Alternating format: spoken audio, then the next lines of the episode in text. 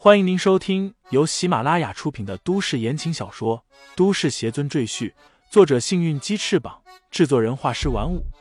感兴趣的朋友，请看主页，点亮我的关注，点亮你的夜空。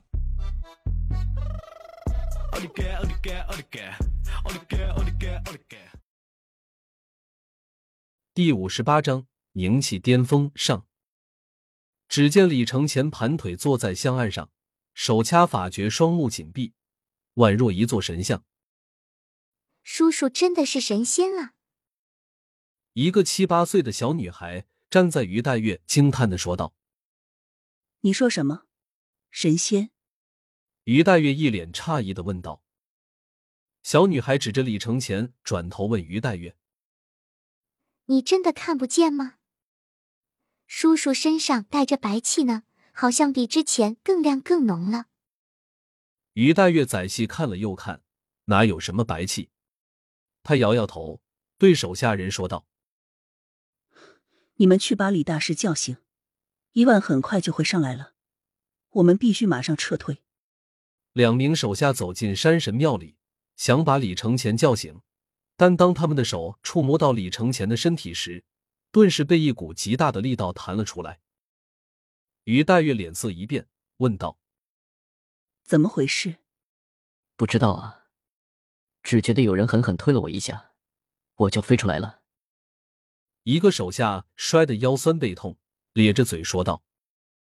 于黛月咬了咬唇角，说道：“连着香案一起抬走。”马上又上去几个人去抬李承前身下的香案。结果这几人用尽了吃奶的力气，香案也纹丝不动。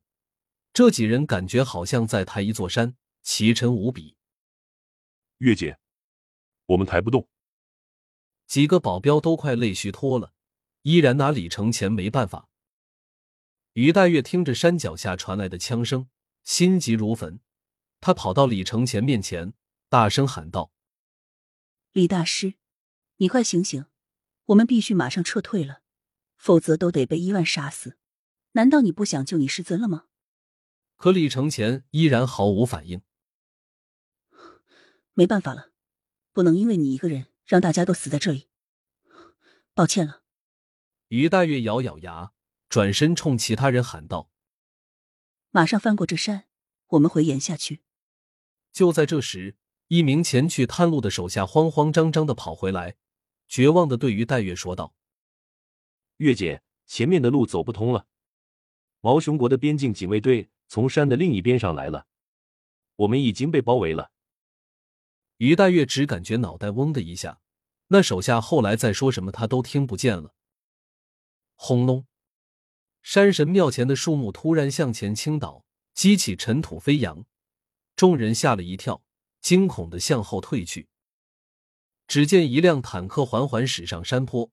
乌黑的炮口对准了神庙前的于黛月等人。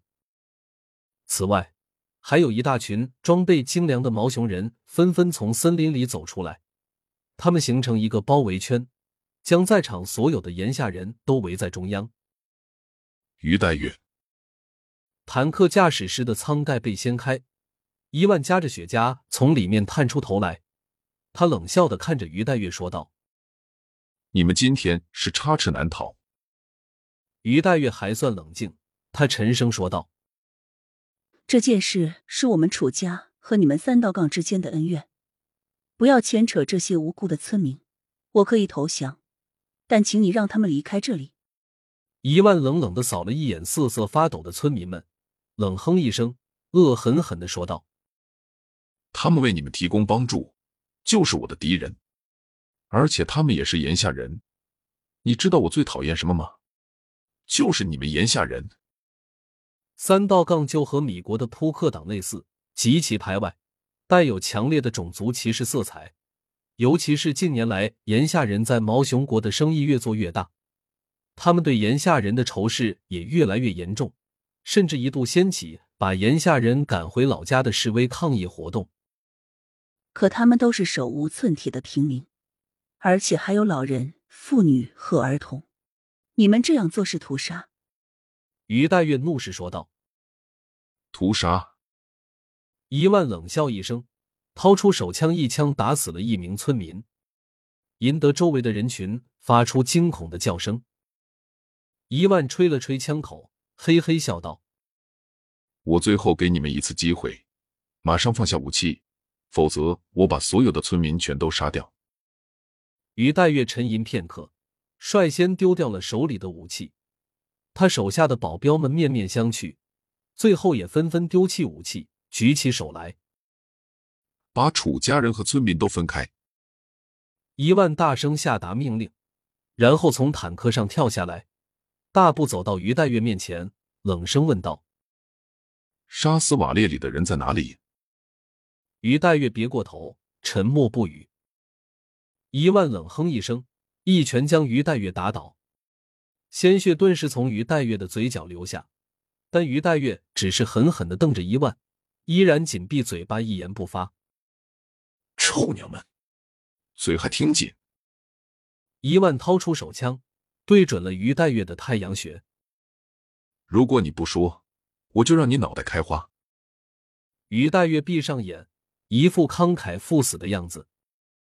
伊万想了想，突然把枪从于黛月的头顶拿开，然后对一名手下招招手，说道：“给我抓个小孩过来！”于黛月顿时睁开眼睛。怒视伊万，骂道：“你还有没有人性？”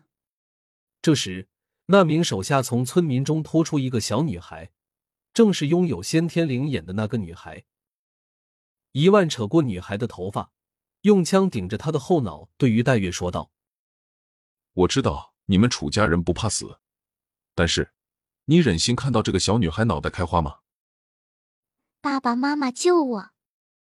小女孩惊恐的大声哭喊，她的父母也在人群里大声哭喊，求伊万放过他们的孩子。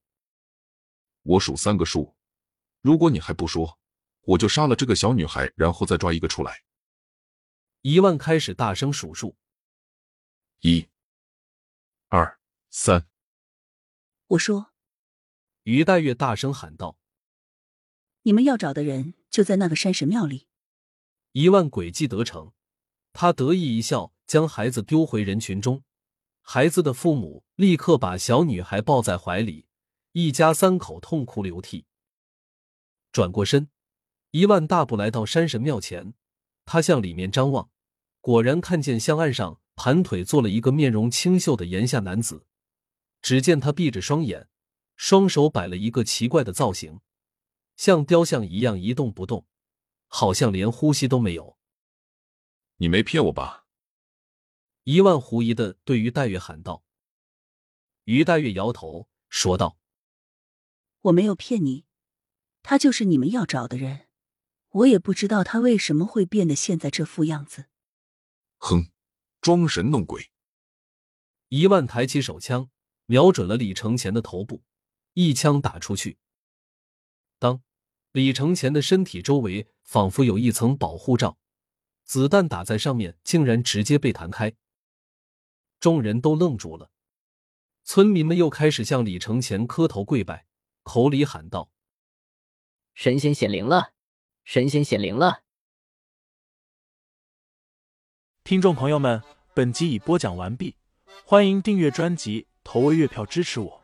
你的微醺夜晚，有我的下集陪伴。